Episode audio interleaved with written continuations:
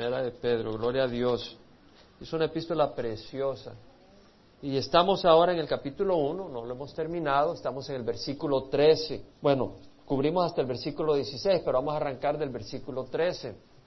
Y este es un estudio más, hermanos, donde una vez más eh, veo la diferencia entre cuando empecé a, enseñar, porque yo empecé a compartir la palabra cuando recibí al Señor. Y, recuerdo que daba, tenía puertas abiertas en algún lugar, daba un mensaje evangelístico, la gente recibía al Señor, pues mensajes eran de 10, 15 minutos, porque no, no, no podía realmente exponer la palabra. Pero más y más vemos la importancia de exponer lo que dice la palabra de escudriñar qué es lo que nos está diciendo. Hay una situación al hacerlo de esa manera, porque a veces es un poco menos entretenedor para la carne el estudio, porque es menos, es menos show, pero para el corazón es alimento. Siempre que no sea la imaginación lo que uno le está añadiendo, sino que uno está abriendo lo que dice la palabra no imponiéndole un sentido, ¿verdad? Porque hay, hay personas que se equivocan y agarran la palabra del Señor y empiezan a espiritualizarla, empiezan a decir, bueno, esto puede significar tal cosa. No realmente lo que dice literalmente, sino tal cosa, y empiezan a añadirles sus propias ideas. Y de ahí salen doctrinas falsas y sale todo tipo de confusión. Pero si agarramos la palabra y exponemos lo que dice y lo que implica, es hermoso. Ahora, yo le propongo que lo que vamos a leer tiene mucha importancia para nuestro corazón. Hay tanto alimento que no me atreví a simplemente ir rápido. Hay demasiado alimento, demasiada cosa de impacto para nuestras vidas que no conviene correr y no absorberlo y recibirlo. ¿Sí me explico? Entonces, mi riesgo es que ustedes se vayan y no se alimenten pero prefiero hacer lo que el Señor me llama a hacer. Y esperar que ustedes por el Espíritu van a recibir y tener la paciencia de buscar lo que Dios tiene para nosotros. Amén. Esa es la idea. Entonces, estamos en Primera de Pedro, versículo 13 al 16, ya lo leímos, donde Pedro dice, por tanto, ceñid los lomos de vuestra mente. No dice eso literal, eh, no dice eso su traducción. La traducción de la Biblia de las Américas dice ceñid vuestro entendimiento para la acción, pero ya escudriñamos esto la semana pasada.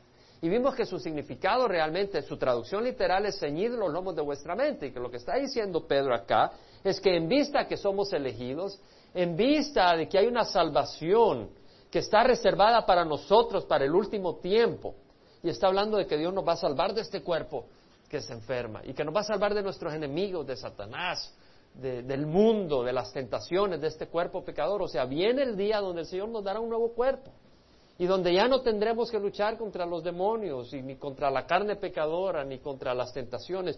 Viene ese día.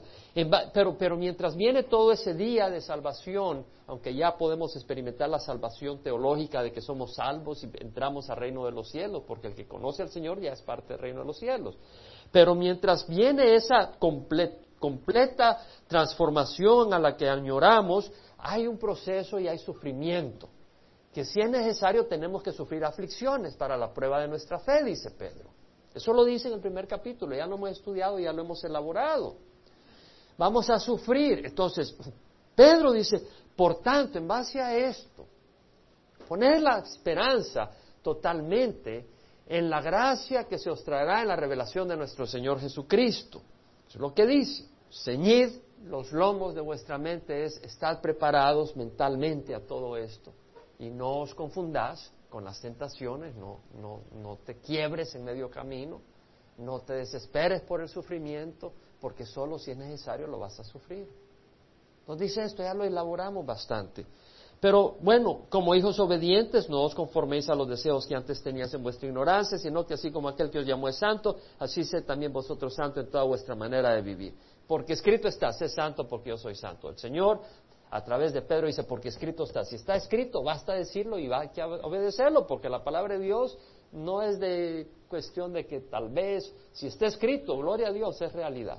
Ahora vamos a arrancar con lo que sigue. Y si invocáis como Padre aquel que imparcialmente juzga según la obra de cada uno, conducíos en temor durante el tiempo de vuestra peregrinación. Y voy a seguir leyendo y después voy a regresar a elaborar. Sabiendo que no fuiste redimido de vuestra vana manera de vivir, heredada de vuestros padres con cosas perecederas como oro y plata, sino con sangre preciosa como de un cordero sin tacha y sin mancha, la sangre de Cristo. Porque Él estaba preparado desde antes de la fundación del mundo, pero se ha manifestado en estos últimos tiempos por amor a vosotros que por medio de él sois creyentes en Dios, que le resucitó de entre los muertos y le dio gloria, de manera que vuestra fe y esperanza sean en Dios. Puesto que en obediencia a la verdad habéis purificado vuestras almas para un amor sincero de hermanos, amados unos a otros entrañablemente de corazón puro. Hermanos, aquí hay tanto, aquí hay tanto y se van a dar cuenta. Se van a dar cuenta todo lo que hay adentro de todo esto. Pues habéis nacido de nuevo no de una simiente corruptible, sino de una que es incorruptible, es decir, mediante la palabra de Dios que vive y permanece. Porque toda la carne es como la hierba, y toda su gloria como la flor de la hierba. Sécase la hierba, cáese la flor, mas la palabra del Señor permanece para siempre. Y esta es la palabra que os eh, fue predicada. Por tanto, desechando toda malicia y todo engaño, hipocresía, envidias y toda difamación, desead como niños recién nacidos la leche pura de la palabra, para que por ella crezcáis para salvación.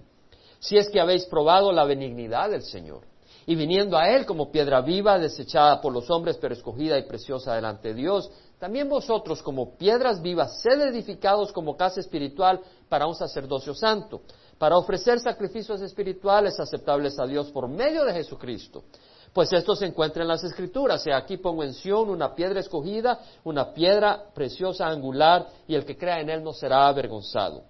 Este precioso valor es pues para vosotros los que creéis. Pero para los que no creen, la piedra que desecharon los constructores, esta en piedra angular se ha convertido, y piedra de tropiezo y roca de escándalo, pues ellos tropiezan porque son desobedientes a la palabra, y para ello estaban también destinados. Pero vosotros sois linaje escogido, real sacerdocio, nación santa, pueblo adquirido para posesión de Dios, a fin de que anunciéis las virtudes de aquel que os llamó de las tinieblas a su luz admirable. Pues vosotros en otro tiempo no erais pueblo, pero ahora sois el pueblo de Dios no habías recibido misericordia, pero ahora habéis recibido misericordia. Entonces, Pedro dice, si invocáis como Padre, si invocáis, no todo el mundo invoca a Dios como Padre. Algunos dicen, ay Dios mío, pero no lo, no, no, o ay Padre, pero realmente no son hijos de Dios, porque son de la oscuridad, no han aceptado a Jesucristo. Pero acá le está hablando a los creyentes, a los expatriados de la dispersión, elegidos según el previo conocimiento de Dios, dice Pedro en sus primeros versículos a los elegidos, aquellos que hemos recibido a Jesús. Si invocáis como Padre aquel que imparcialmente juzga según las obras de cada uno, conducíos con temor durante el tiempo de vuestra peregrinación. Imparcialmente, ¿qué quiere decir imparcialmente? Vemos que está diciendo Pedro que si invocáis a Dios como Padre, quien juzga imparcialmente según las obras de cada uno, conducíos con temor. Conducíos con temor porque Dios, nuestro Padre, juzga imparcialmente nuestras obras. ¿Qué está diciendo? Yo no voy a leer por leer. Yo quiero ver qué me quiere decir Dios. Y para saber qué me quiere decir Dios, yo quiero que, tengo que considerar lo que está diciendo. Tengo que pensarlo. Tengo que buscar, no profundizar para hallar un sentido allá impresionante, no, para simplemente entender qué me está diciendo. Y está diciendo, si invocáis como Dios, como Padre a Dios, quien imparcialmente juzga las obras de cada uno, conducidos con temor dentro del tiempo de vuestra peregrinación. Ahora, el juicio del que está hablando es de creyentes o de no creyentes. ¿A quién le está escribiendo Pedro? A los creyentes. Entonces, ¿este juicio es de creyentes o de no creyentes? ¿Es el mismo juicio o es un juicio distinto? Es un distinto juicio. El juicio de los no creyentes está en Apocalipsis 20. Vaya rápidamente, hermanos. Versículo 11. Y vi un gran trono blanco, y el que estaba sentado en él, de cuya presencia oyeron la tierra y el cielo, y no se halló lugar para ellos. Y vi a los muertos, grandes y pequeños, de pie delante del trono, y los libros fueron abiertos, y otro libro fue abierto, que es el libro de la vida. Y los muertos fueron juzgados por lo que estaba escrito en los libros según sus obras. Usted va a ser juzgado para ver si va a entrar al cielo o va a ir al infierno por sus obras? ¿Por qué va a ser juzgado? Por Jesucristo. Jesucristo pagó en la cruz. ¿Cierto o no? Entonces usted al aceptar a Jesucristo, ya se salvó del juicio, porque ¿quién aceptó el juicio que usted merece en la cruz? Jesucristo. Entonces usted no va a recibir ese juicio. Pero este trono es un trono blanco para aquellos que rechazaron a Jesucristo. Ellos al no tener a Jesucristo no van a ser juzgados por lo que hizo Jesucristo en la cruz, van a ser juzgados por sus obras. Ese es otro juicio. Y vemos ahí que dice el versículo 13, y el mar entregó los muertos que estaban en él, y la muerte y la nadie se escapa. El que hayas muerto no te escapas. Vas a resucitar para ser juzgado. Y fueron juzgados cada uno según sus obras. Y la muerte y el Hades fueron arrojados al lago de fuego. Esta es la muerte segunda al lago de fuego. Y el que no estaba inscrito en el libro de la vida fue arrojado al lago de fuego. En ese juicio nadie se salva por sus obras. No menciona la cruz, porque no están cubiertos por la sangre de Jesús. Amén. ¿Entendemos? Tenemos que entender, no, no podemos confundirnos para poder entender la escritura tal como es y no empezar a darle imaginación e ideas y pensamientos y doctrinas que no tienen lugar porque no hemos hecho nuestro esfuerzo, no hemos hecho nuestra tarea, no hemos sido diligentes en estudiarla dentro del contexto y dentro del consejo completo de la escritura. La escritura necesita escritura para compararse y asegurar que no nos vamos por la tangente. Entonces dice, si invocáis como Padre aquel que imparcialmente juzga, ¿es este juicio de vida eterna y de condenación o qué tipo de juicio es este? Es otro juicio. El cristiano va a ser juzgado para ser salvo o no. No. Van a ser juzgadas nuestras obras en el tribunal de Cristo. Ese es el juicio al que vamos a ir nosotros. Pero en ese tribunal Cristo juzga nuestras obras para darnos nuestros tesoros, nuestros premios, nuestras coronas. Amén. Y hay un versículo donde podemos ir, vaya a 1 Corintios. 1 Corintios capítulo 3, versículo 10. Conforme a la gracia de Dios que me fue dada, yo como sabio arquitecto, ¿quién está hablando acá? Pablo. Jesucristo a través de Pablo, pero Pablo es el instrumento. Dice, puse el fundamento. ¿Cuál es el fundamento? ¿El Papa? ¿La iglesia? No, ¿cuál es el fundamento? Cristo, sus enseñanzas, la palabra de Dios. Puse el fundamento y otro edifica sobre él, pero cada uno tenga cuidado como edifica encima. Pues nadie puede poner otro fundamento que el que ya está puesto, el cual es Jesucristo. Es muy peligroso cuando decimos Pedro en la roja de la iglesia fundamento de la iglesia es Jesucristo. Nadie puede poner otro fundamento. Cuando habla la palabra del Señor del fundamento de los apóstoles y de los profetas, ¿qué está hablando? ¿Ellos? No. ¿Cuál es el fundamento de los apóstoles? Jesucristo, porque nadie puede poner otro fundamento. Amén. ¿Y los profetas de quién hablaron? De Jesucristo. Amén. Ahora bien, si sobre el fundamento alguno edifica con oro, plata, piedras preciosas, madera, heno, paja, la obra de cada uno se hará evidente, porque el día la hará a conocer, pues con fuego será revelada. El mismo fuego probará la calidad de la obra de cada uno. ¡Hey! Dios va a probar nuestras obras. Dios va a verificar nuestras obras. ¿Cuáles son las intenciones? ¿Cuáles son las motivaciones? ¿Cuáles son las razones? ¿Cuál es su propósito? Si permanece la obra de alguno que ha edificado sobre fundamento, recibirá recompensa. Es un juicio para evaluar la recompensa que ha de recibir. Si la obra de alguno es consumida por fuego, sufrirá pérdida, sin embargo, él será salvo, aunque así como por fuego. Es decir, si tus obras no han sido hechas, motivadas por el mismo espíritu, sino que son obras carnales, en la mente y en la imaginación del hombre, y si no han sido motivadas con un corazón puro, sino para que lo vea la gente. Esas obras se van a esfumar ante la mirada de Jesús cuyos ojos son un fuego consumidor. Léelo en Apocalipsis capítulo 1, donde aparece una revelación de Jesús con sus ojos como llamas de fuego. Entonces, ¿vamos entendiendo o no? Vemos por qué tenemos que estudiar esto. Entonces dice, si invocáis como Padre aquel que imparcialmente, imparcialmente quiere decir sin acepción de persona, sin favoritismos. Dios no se impresiona, ni tiene un trato especial si tienes una cuenta bancaria grande. Dios no se impresiona ni va a tener un trato especial para ti si eres chele o negrito o medio amarillo o tal vez una joven que se sienta muy sensual. Eso no le afecta a Dios para hacer un trato especial. En el mundo en que vivimos, las muchachas se arreglan, se visten y, llegan con una voz muy suave a buscar sus trabajos y muchas veces eso hace que le den un buen trabajo. Pero con Dios eso no sirve. Él, es imparcial. Eh, si tienes mucha inteligencia, pues Dios te va a pedir más a cuenta. Pero tu inteligencia no lo va a impresionar. Lo que va a hacer es que va a ser un motivo para que demande más de ti, porque tienes más inteligencia. Y la inteligencia no siempre es buena. Mira en la universidad las tonterías que llegan a concluir, porque la inteligencia no está acoplada con la sabiduría de Dios. Puedes tener logros profesionales, construir grandes puentes, eso no, eso no pantalla a Dios. Construiste el Golden Gate. El Señor dice, bueno, yo construí el mundo en seis días y lo podía haber hecho en un segundo. A mí no me vas a impresionar. Tal vez puedas levantar imperios económicos grandes, Vi hace poco eh, la foto de el fundador de la revista Playboy, Hugh Hefner. Ah, vi la foto y ese hombre parece que está muerto en vida.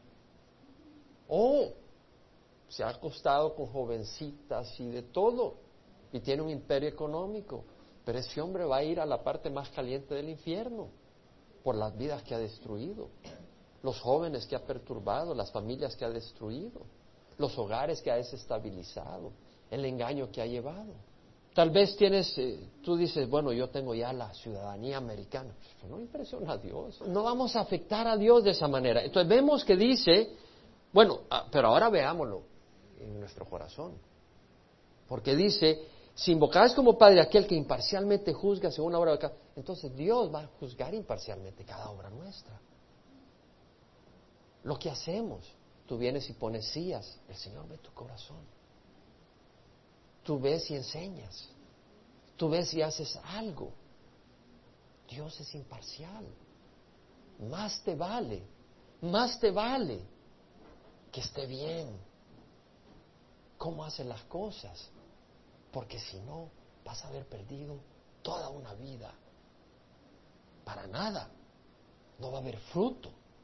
No va a haber, no va a haber palabra de ánimo de Dios, porque no ha sido bien. Él es imparcial, a él no lo impresionas. Entonces dice, conducíos con temor. Bueno, la palabra temor en el griego es phobos, de ahí viene fobia, terror. Yo no creo que Dios quiera que andemos con, ¡ay! con una terror de Dios, no, no está diciendo eso. Pero es importante entender que nos dice conducíos con, con temor durante el tiempo de nuestra peregrinación. En Hechos 9:31 leemos que después de que Pablo se había convertido, Pablo había, eh, había sido un enemigo acérrimo de la iglesia, había perseguido a la iglesia.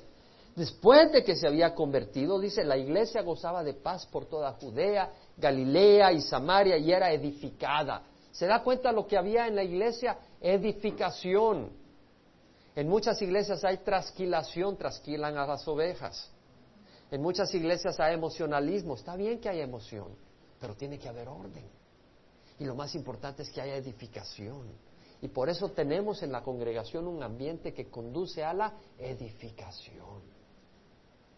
Entonces vemos que dice en Hechos 9:31, y andando en el temor del Señor y en la fortaleza del Espíritu Santo seguía creciendo.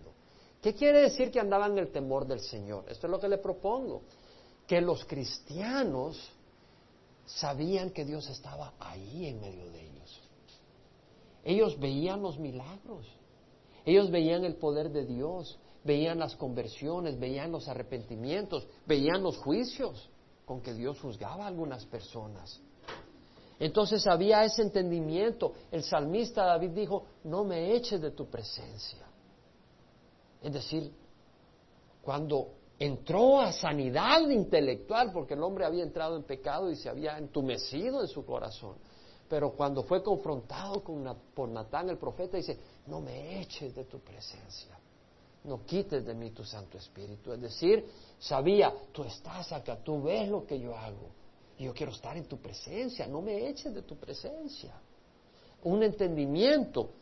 El Salmo 76, 7 dice, tú solo tú has de ser temido y quién podrá estar en pie en tu presencia en el momento de tu ira. ¿Qué quiere decir entonces cuando dice conducíos en temor? Y, tengo un ejemplo porque estoy tratando de compartir lo que siento que nos está diciendo el Señor. Imagínate que tú tienes un gran amigo y te dice, Luis, te quiero contratar para que me construyas un edificio. Normalmente cuesta 200 mil dólares el trabajo. Yo te voy a pagar 5 millones de dólares. Y te voy a dar los materiales. Y Luis sabe que ese amigo es un sabio para la construcción, un sabio para los materiales, es un gran hombre. Es un hombre de integridad, es un hombre recto, es un hombre generoso, es un hombre que lo ama tanto a Luis que no se le quiere despegar a Luis. Dice, Luis, vamos a estar juntos, quiero estar contigo, convivir contigo. Luis no va a agarrar los materiales de construcción y los va a vender y traer chatarra y usarlos en esa construcción. Porque tiene un amigo que merece todo el respeto y que además conoce y sabe. Y jamás va a pensar en ofenderlo. Y además, si quisiera ofenderlo, entraría en serios problemas. Porque él es un hombre recto que espera que se le trate con decencia y respeto. Y, Luis cuando eh, no, va a decir, dejo el trabajo acá que me has encomendado y me voy a Hawái y me gasto el dinero allá y regreso a las cuatro semanas. No va a hacer eso. Porque sabe que este hombre tiene autoridad, tiene poder, pero además ese amigo que le está bendiciendo grandemente.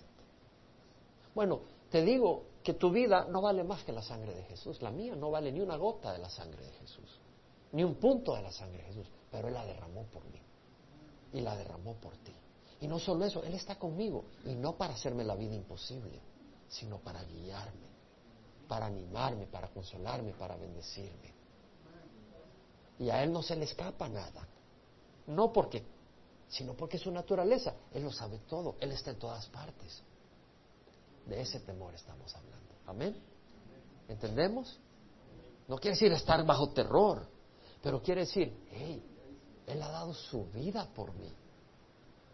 Entonces, si vamos a 2 Corintios 5, 9 al 10, leemos de ese temor que tiene que ver con esa evaluación de nuestras obras. ¿Se dan cuenta por qué es importante no correr?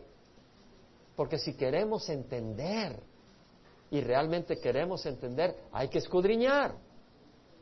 Ahora, si solo quieres terminar el capítulo y decir, nos leímos el capítulo, te felicito, léelo. Pero si quieres entender, pues queremos escudriñar. Amén, hermanos. Ambicionamos serle agradable a Cristo, porque todos nosotros debemos de comparecer ante, ¿ante dónde? El tribunal de Cristo, no ante el trono blanco, que ahí van a ir los incrédulos, nosotros vamos a ir al tribunal de Cristo para que cada uno sea recompensado por sus hechos estando en el cuerpo de acuerdo con lo que hizo, sea bueno o sea malo. Si sos malo, no te van a recompensar. Pero si hiciste buenas cosas, las cosas buenas van a ser recompensadas. Por tanto, conociendo el temor del Señor, persuadimos a los hombres. Vemos cómo relaciona el temor del Señor con esta compensación, con esta recompensa. En Filipenses 2.12 dice Pablo, amados míos, tal como siempre habéis obedecido, no solo en mi presencia, sino mucho más en mi ausencia, ocupados en vuestra salvación con temor y temblor. Es decir, hey, un día vamos a ser evaluados, un día vas a ser evaluados. Tú no quieres llegar a ese día y que el Señor diga, ¿sabes qué? Tú te dedicabas a la música, pero lo que querías era que te admiraran. Eh, tú ayudabas predicando, o poniendo las mesas, o poniendo sillas, o escribiendo, o haciendo esto, o haciendo lo otro. Pero la verdad, y con los ojos el Señor te penetra y dice, la verdad, lo que tú estabas haciendo era por buscar a las muchachas en la iglesia. O, lo estabas haciendo porque estabas buscando un novio. Tú no quieres llegar a ese día de esa manera. Tú quieres llegar a ese día al tribunal de Cristo para recibir la aprobación del Señor de las obras y el grato la grata aprobación del Señor que diga, bien siervo bueno y fiel. Sobre lo poco fuiste fiel, sobre lo mucho te pondré. Es decir, una palabra de aprobación del Señor. ¿Entendemos, hermanos? Vemos la diferencia. Ahora, Pablo, Pedro habla del el tiempo de vuestra peregrinación. Bueno, peregrinación quiere decir que estamos de pasadas. Y de hecho me fui a varias traducciones, me fui a la New King James Version, a la New American Standard, y dicen el tiempo de vuestra estadía. Porque esas dos traducciones, la New King James Version y la New American Standard, eh, están usando eh, unos textos que no incluyen la palabra, perdón, no que no incluyen la palabra, están, están usando una palabra que la interpretan como estadía simplemente como estadía. Sin embargo, si tú lo ves en el libro Hechos 13 a 17, en la única palabra donde aparece, además de acá, o sea, la palabra peregrinación en el griego es paroikia. Esa palabra aparece únicamente en otro lugar en el Nuevo Testamento, Hechos 13, 17, donde dice, el Dios de este pueblo de Israel, Pablo está hablando, acá en su primer viaje misionero en Antioquía de Pisidia, entra a la sinagoga y está hablando, y dice, el Dios de este pueblo de Israel escogió a nuestros padres y engrandeció al pueblo durante su estancia en la tierra de Egipto y con brazo levantado los sacó de ella. La estancia del pueblo de Israel en Egipto era simplemente temporal. Entonces, eh, si bien la New King James Version, olvídese lo que estaba mencionando el texto, la, la New King James Version y la New American Standard simplemente traducen estadía, pero una estadía es en vista de que es temporal no es permanencia. Y por eso otras traducciones dicen, eh, la King James Version dice el tiempo de tu viaje, sojourning, la New Living Translation dice eh, tu tiempo como extranjeros acá en la tierra, la New International Version dice tus vidas como extranjeros acá, la English Standard Version dicen a través del tiempo de tu exilio. Todas ellas hacen referencia a que estamos extranjeros, peregrinos, en exilio. No hemos llegado a nuestra morada final. Entonces la palabra estadía que usa la New American Standard y la New King James Version es en ese contexto. Ellos la traducen estadía, pero no es una estadía permanente, no es permanencia, no es tu hogar, sino tu tiempo de peregrinación. Amén. Entonces vemos acá que lo que está diciendo es, invocáis como Padre aquel que imparcialmente juzga la obra de cada uno, conducíos con temor durante el tiempo de vuestra peregrinación. Si quiere decir estadía, está bien, pero es temporal. El punto es, esta no es nuestra residencia eterna. Aquí estamos solo de pasadas. Más te vale que caminemos con temor, entendiendo que Dios está en todo y ve todo lo que hacemos y que esto solo es temporal. Y que hagamos las cosas con sabiduría porque viene el tiempo eterno. Y ese tiempo eterno lo vas a pasar dependiendo de cómo inviertes este tiempo temporal. No os hagáis tesoros en la tierra, donde la polía y la herrumbre destruyen y donde entran los ladrones y roban. Más bien haceos tesoros en el cielo, donde ni la polía ni la herrumbre destruyen y donde entran los ladrones y no pueden robar. Porque donde está vuestro tesoro, ahí está vuestro corazón. Entonces pongamos nuestro corazón en el Señor y busquemos al Señor de corazón Cuidémonos, hermanos, todos ustedes y yo somos capaces de engañarnos a nosotros mismos. ¿No lo cree usted? ¿Quién lo cree? Yo creo que yo me puedo engañar a mí mismo. Yo creo que yo puedo hacer algo y creer que estoy haciendo algo bueno. Y puede que esté haciendo algo bueno, pero que mis motivaciones estén malas. ¿Sabe qué? Yo de rodillas le oro bien seguido al Señor. Crea en mí, oh Dios, un corazón limpio y puro y renueva un espíritu recto dentro de mí. Porque si Dios no me cuida, yo me engaño a mí mismo y pierdo el resto de mi vida acá haciendo cosas con la motivación equivocada. Amén. ¿Quién dice amén? ¿Quién dice, vale la pena considerar este versículo? Vale la pena aplicar este versículo porque de esto depende cómo voy a pasar mi eternidad. Amén. Y luego dice, sabiendo que no fuiste redimidos de vuestra vana manera de vivir, heredada de vuestros padres con cosas perecederas como oro o plata, sino con sangre preciosa, como de un cordero sin tacha y sin mancha, la sangre de Cristo. Sabiendo que no fuiste redimido. La palabra redención acá es una palabra griega que implica pago de recompensa. No de recompensa, sino pago de, redención. Entonces vemos que dice, no fuiste redimidos. No se te, es decir, en el tiempo de Roma, de los romanos, cuando Pedro escribía esto, habían 60 millones de esclavos. Y si tú eras esclavo y querías ser redimido, liberado de la esclavitud, alguien tenía que pagar el precio tuyo. Y te compraba y luego te decía, eres libre. Y era la manera de ser libre. Entonces dice, tú has sido redimido. Éramos esclavos de qué, hermanos? Del pecado. Y además de quién? de Satanás. Y íbamos camino hacia el infierno. Entonces dice, sabiendo que no fuiste redimidos, ahora, fuimos redimidos de qué hermanos? Del infierno. Amén. Pero ahora también dice de vuestra vana manera de vivir. Vana quiere decir vacía. ¿Y sabes qué? Yo recuerdo cuando estaba creciendo, en el ambiente en que nos movíamos, yo me di cuenta que muchas mujeres vivían una vida vana. Ellas se reunían a jugar cartas, a jugar solitaria, a jugar esto. Detente de la fiesta de la fulanita a fiesta de la menganita, de celebrarle a un té a una fulana a celebrarle otro té a la otra mengana. Era una vida vacía. Y yo dentro de mi propia religiosidad tenía suficiente entendimiento por la gracia de Dios de saber que esa vida es vacía. Y sabes que muchas, es decir, eh, muchas personas en el mundo, y, era parte de mi vida antes, ¿qué hacen? Jugar fútbol todo el fin de semana. No, no digo que no pueda jugar fútbol, hoy estamos hablando de armar un equipo de fútbol aquí en la iglesia. Pero hay una diferencia en pasar tu tiempo en haciendo cosas que no logran nada. Yo hago ejercicio para mi salud, el ejercicio, pero cuando hago ejercicio pongo mi Biblia porque tengo un treadmill. Y hay hallado una manera no solo de sudar, sino de llenar mi corazón.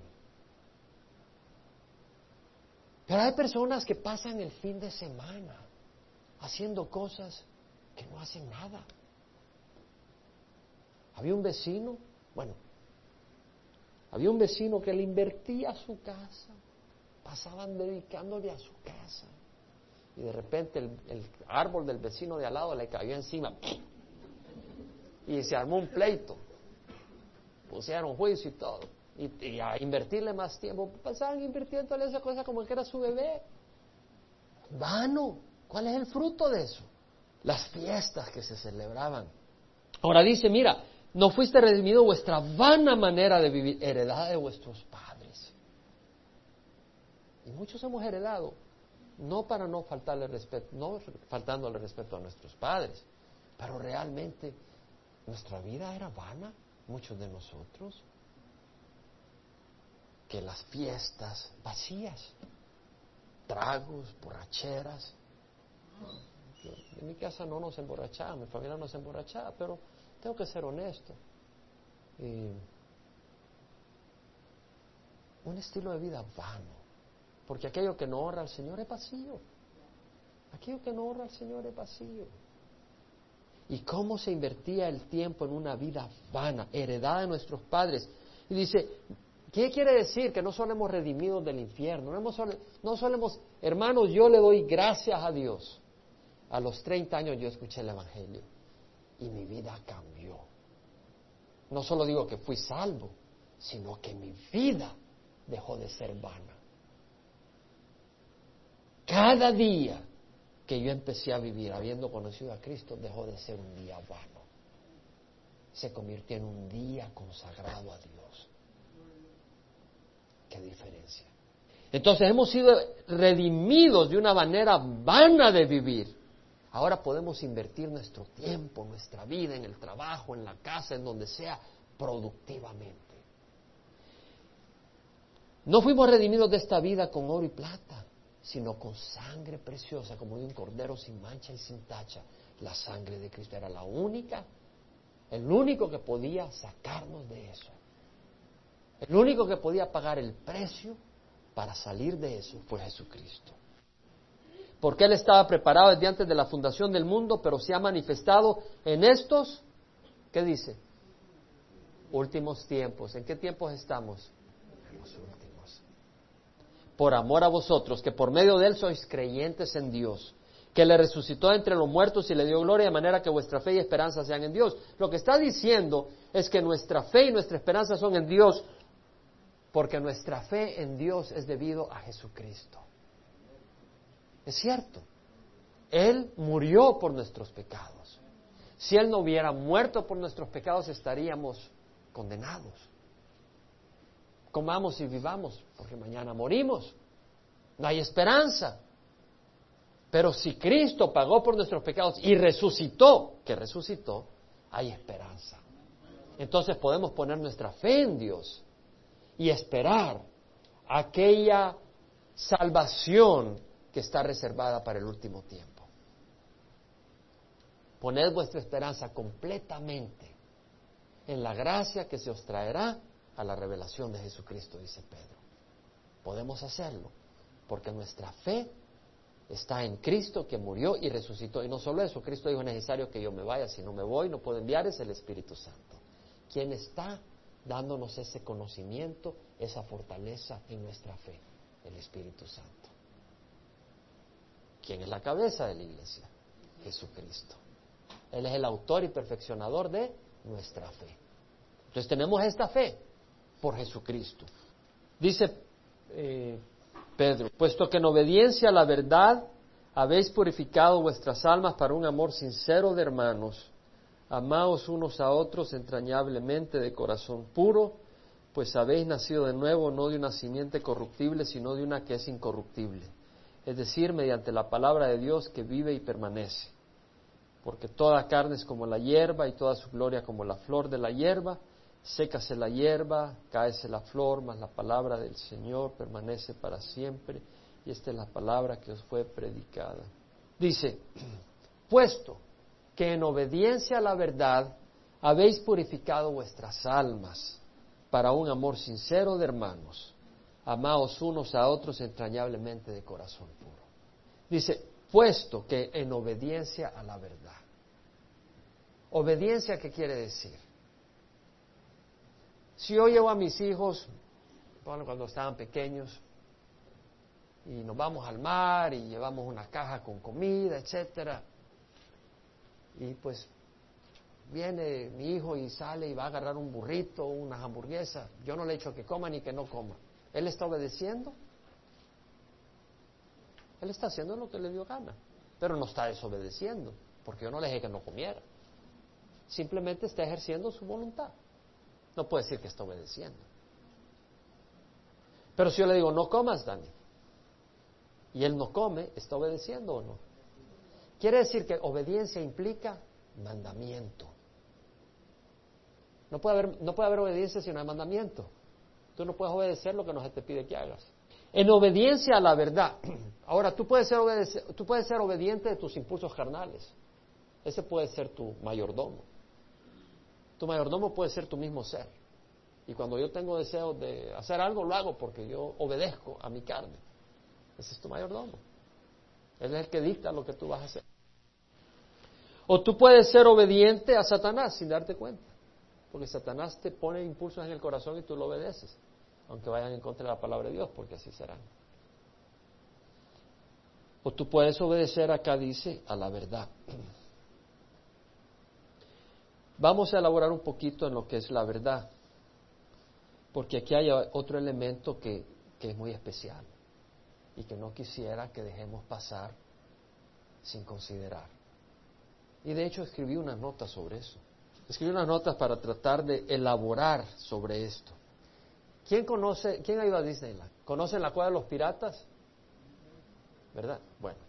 Si tú entras a la cueva, es una cueva donde aparecen piratas y tú vas ahí en un carrito y salen ahí con espadas y de todo, y que te van a volar la cabeza y todo, y te la arañas y todo. Pero Si tú entras a la cueva de piratas en Disneyland, no es verdad. No te van a robar, no te van a matar. ¿Es qué es? ¿Es verdad o qué es? Es una fantasía. ¿Cierto? Es una fantasía. Tú no te vas a, tú cuando entras a la cueva de los piratas no te avientas del carro y empiezas a disparar, me van a matar y empiezas a hacer la matazón porque sabes que es una fantasía. ¿Cierto? Si un niño en el mar hace un agujero en la arena cerca del agua y agarra agua y la lleva y la tira y agarra y la tira y la agarra y la tira, él conoce la verdad. No. Él está obedeciendo una idea equivocada. ¿Verdad? Porque agarra agua y la tira. él, piensa que va a llenar su pila ahí, pero el agua se le va de regreso al mar. Él está confundido, él está siguiendo algo que no es verdadero. Eh, en el desierto han oído hablar ustedes de los espejismos.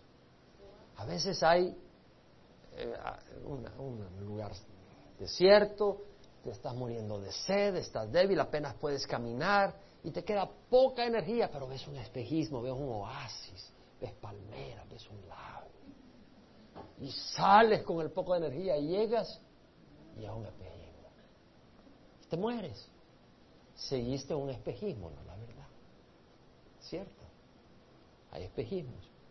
O si tú te vas a las montañas, a mí me las montañas, llévate un mapa. Porque en el camino, si tú no tienes un mapa, te pierdes. Necesitas conocer la verdad. Y necesitas conocer indicadores que te dicen a dónde estás. La palabra de Dios es verdad. Y el Espíritu Santo es el indicador. Nos indica a través de su palabra dónde estamos y cómo llegar. Pero si tú no tienes la palabra ni el Espíritu, no conoces la verdad. Señor dijo, Padre, purifícanos en la verdad. Tu palabra es verdad. ¿Verdad?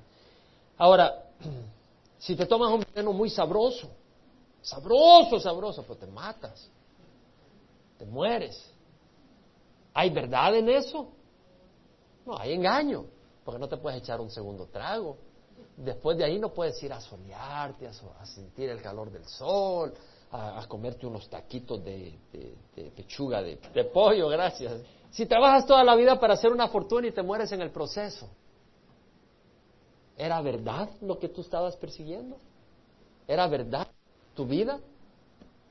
Era un engaño. Estabas corriendo tras dinero y estabas trabajando, no había tiempo para nada y te moriste un ataque al corazón, se te peló, paró el motor ahí. No es verdad.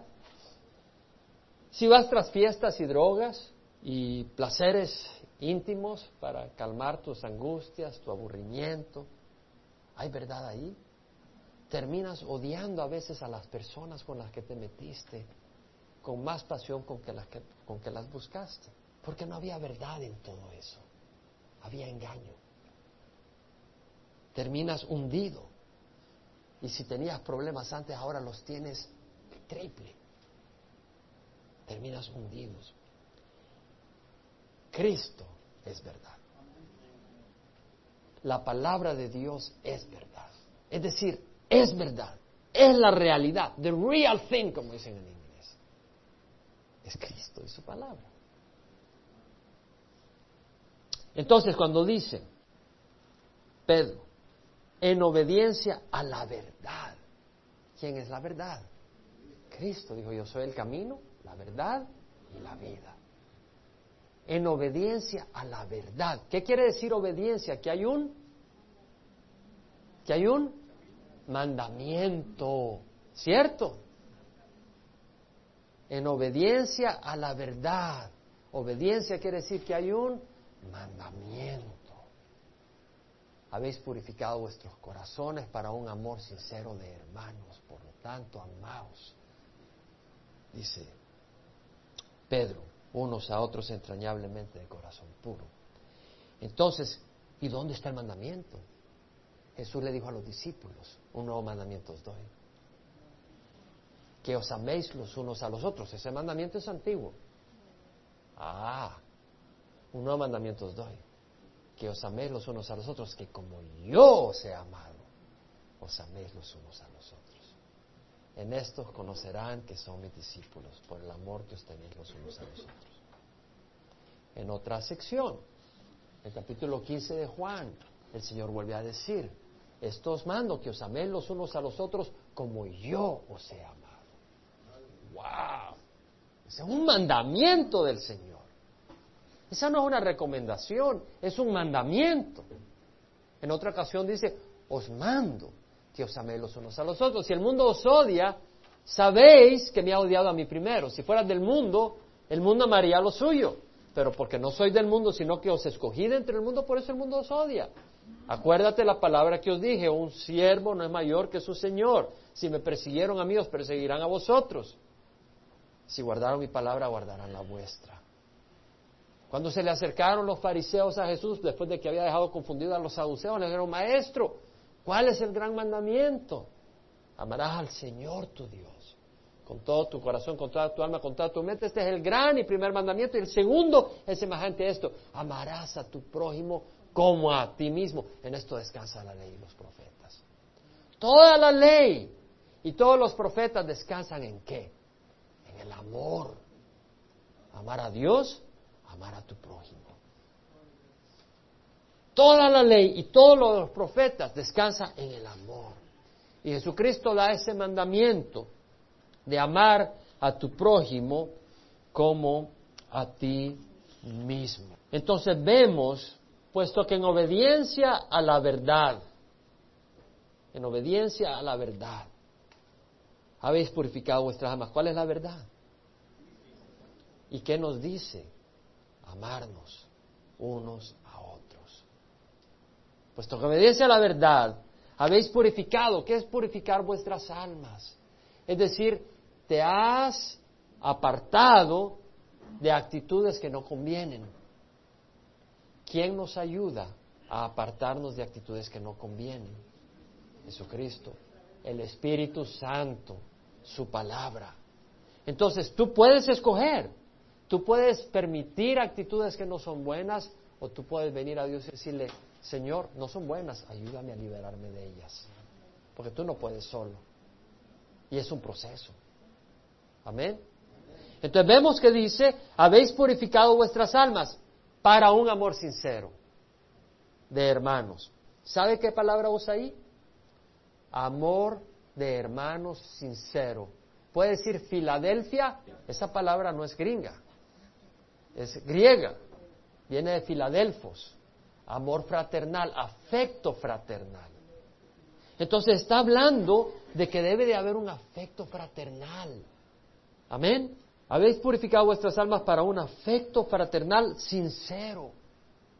Es decir, no falso, genuino, sin hipocresía, sin malicia, sin enmascaramiento. Ay, hermano, un gran abrazo. Híjole, cómo le huele en la boca ajo.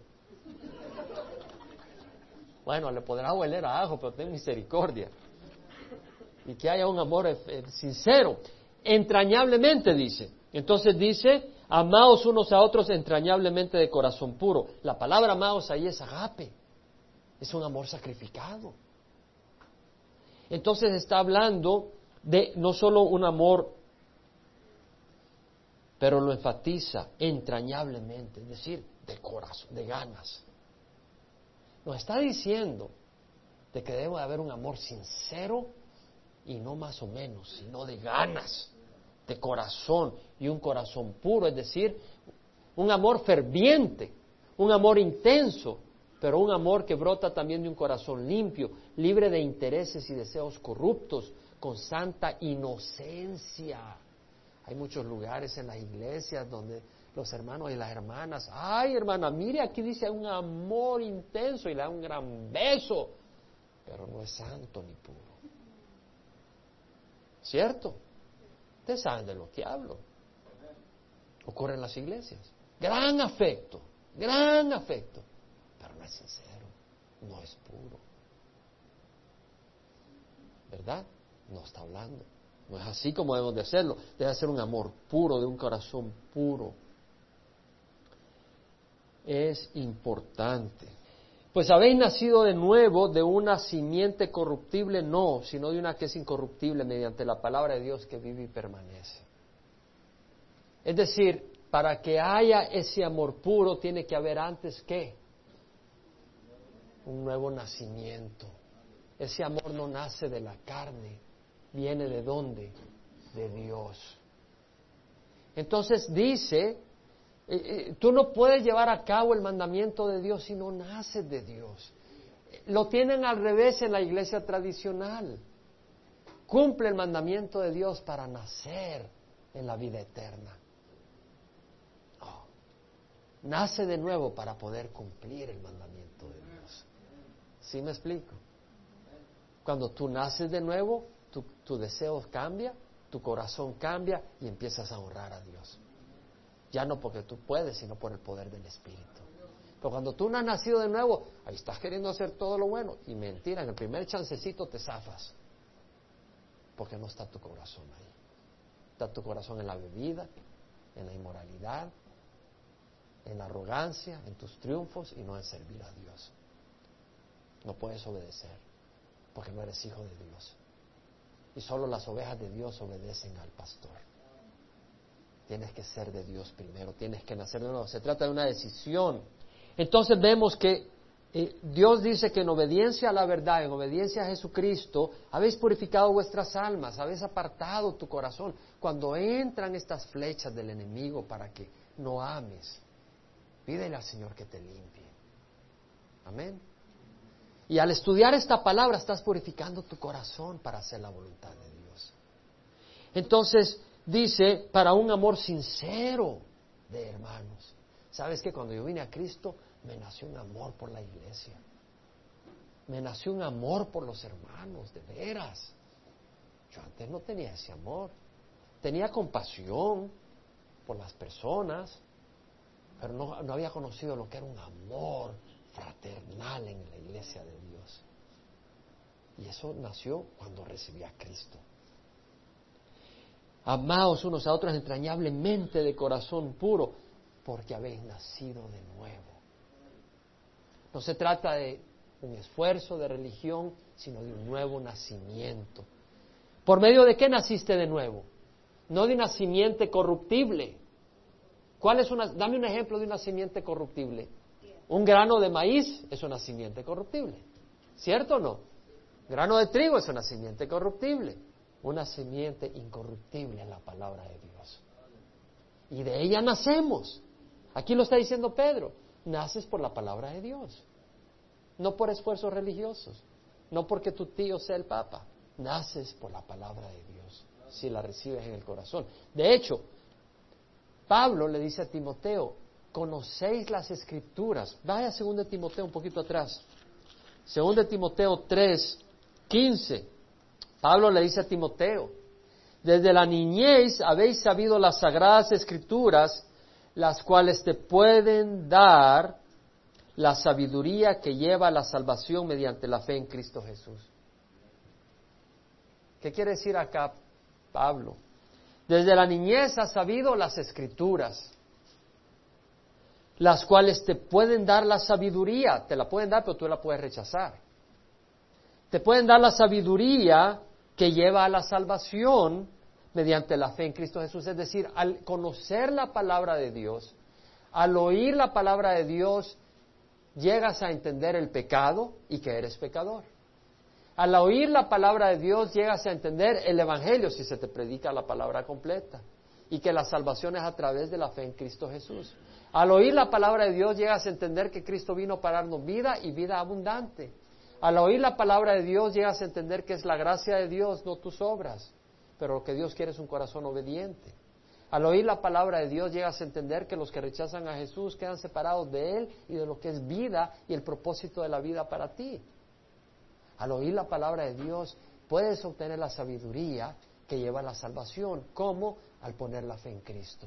Tú no puedes poner la fe en Cristo si no sabes quién es Cristo, si no sabes lo que ha hecho, ni sabes lo que ha venido a hacer, ni sabes quién es Él. La palabra de Dios te da todo eso para que tú puedas poner tu fe en Él. Y al poner tu fe en Él eres salvo. La salvación es por la palabra de Dios. Lo vemos. Entonces vemos en Pedro que dice que habéis nacido de nuevo no de una simiente corruptible, sino de una que es incorruptible mediante la palabra de Dios. Y es importante enfatizar lo que voy a enfatizar. Porque en el capítulo 2, que no lo vamos a cubrir ahora, tú te puedes confundir si no entiendes que la palabra de Dios te hace nacer en un abrir y cerrar de ojos. No quiere decir de que en el momento que la oyes naces, puede ser que te tome un tiempo para ti para considerar, evaluar y llegar al momento de decisión. Pero el nacimiento es un evento, es un evento. Cuando Nicodemo vino a donde Jesús y le dijo, maestro, sabe, rabí, sabemos que vienes de Dios como maestro, porque nadie puede hacer las obras que tú haces si Dios no está con él. Jesús le dijo, de cierto, de cierto te digo que el que no nace de nuevo no puede ver el reino de Dios. Y Nicodemo le dijo, ¿cómo puede un hombre ya viejo nacer de nuevo? ¿Puede acaso volver a entrar en el vientre de su madre y volver a nacer? Y Jesús le reiteró, de cierto, de cierto te digo que el que no nace de agua y de espíritu no puede entrar en el reino de Dios, porque lo que es de carne, carne es, y lo que es de espíritu, espíritu es. Lo que está diciendo el Señor es que hay que nacer de agua y de espíritu. Hay que nacer de nuevo. ¿Quién nació de agua acá? Levanta la mano. Todos. Ahí en el vientre de tu madre es un charco de líquido amniótico, es una laguna, es agua. Y tú naces del vientre de tu madre, que es el líquido amniótico. Pero no basta, hay que nacer de espíritu. Y Jesús dijo, las palabras que yo he hablado son espíritu y son vida. Entonces, al oír la palabra de Dios y poner tu fe en Jesucristo, eres salvo. Es en un momento. Tú puedes estar acá sentado, domingo tras domingo, oír y decir qué bonito, pero requiere una decisión de tu corazón. Y mientras tú no te decidas, vas a estar muy cerca de Jesús, pero no vas a ver ser salvo. Había gente que caminó muy cerca de Jesús, pero a la hora de las horas se fueron, porque no decidieron por Jesús. Es un momento, en el momento en que tú dices, no lo dejo para mañana, hoy me decido para Jesús. En ese momento hay un nuevo nacimiento. En Efesios, vete a Efesios, Efesios 1, versículo 13. En Cristo también vosotros, después de escuchar el mensaje de la verdad, dice en Él, pero se refiere a Cristo. En Él también vosotros, después de escuchar el mensaje de la verdad, el Evangelio de vuestra salvación, y habiendo creído, fuiste sellado en Él con el espíritu de la promesa, de la promesa de vida eterna. Cuando escuchaste el Evangelio y creíste y lo aceptaste, en ese momento fuiste sellado para la promesa que vendrá un día. En el momento en que tú recibes a Jesucristo. Y cuando tú recibes a Jesucristo y naces de nuevo, ¿cuál es el fruto de esa persona? ¿Cuál es el fruto? El amor. ¿No hemos estado hablando del amor? Hemos hablado de que Pablo, perdón, Pedro dice, como en obediencia a la verdad, amaos con un amor fraternal, sincero, pero dice, amaos eh, sin hipocresía, de corazón puro, entrañablemente. Pero después de hablar de eso, habla del nacimiento de nuevo. O sea que es necesario nacer de nuevo para ese amor. Y si nacemos de nuevo, Dios nos promete ese amor. Pero tenemos que buscar, buscar de Él. Porque el amor agape es un amor que depende de la voluntad. Jesús no tenía ningún deseo físico de ir a la cruz. Y era que lo crucifiquen, a que le escupan, a que lo maltraten. Pero Él no siguió el deseo de su carne, sino el deseo del Padre. Entonces tú puedes amar a alguien aunque no sientas el deseo, pero puedes mostrarle amor. Y eso no es hipocresía, es actuar en base a quien obedeces. Porque todos ustedes y yo tenemos una carne pecadora y tú tienes que escoger a quién vas a obedecer. A la carne pecadora que se corrompe y se destruye o al Espíritu y a la palabra que vive y permanece.